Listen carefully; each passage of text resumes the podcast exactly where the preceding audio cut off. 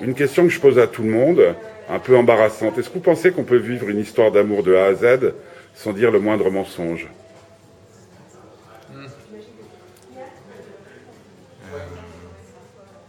Non, non, non. C'est c'est bien même les mensonges.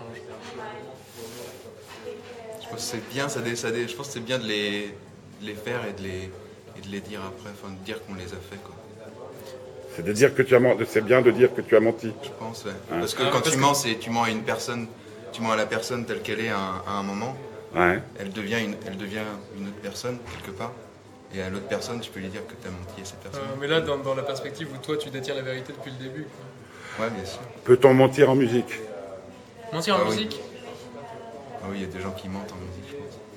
Ah oui, oui, oui, d'accord. Oui, Non, enfin, si tu, si tu fais de la mauvaise musique, oui. tu mens, ouais. C'est facile.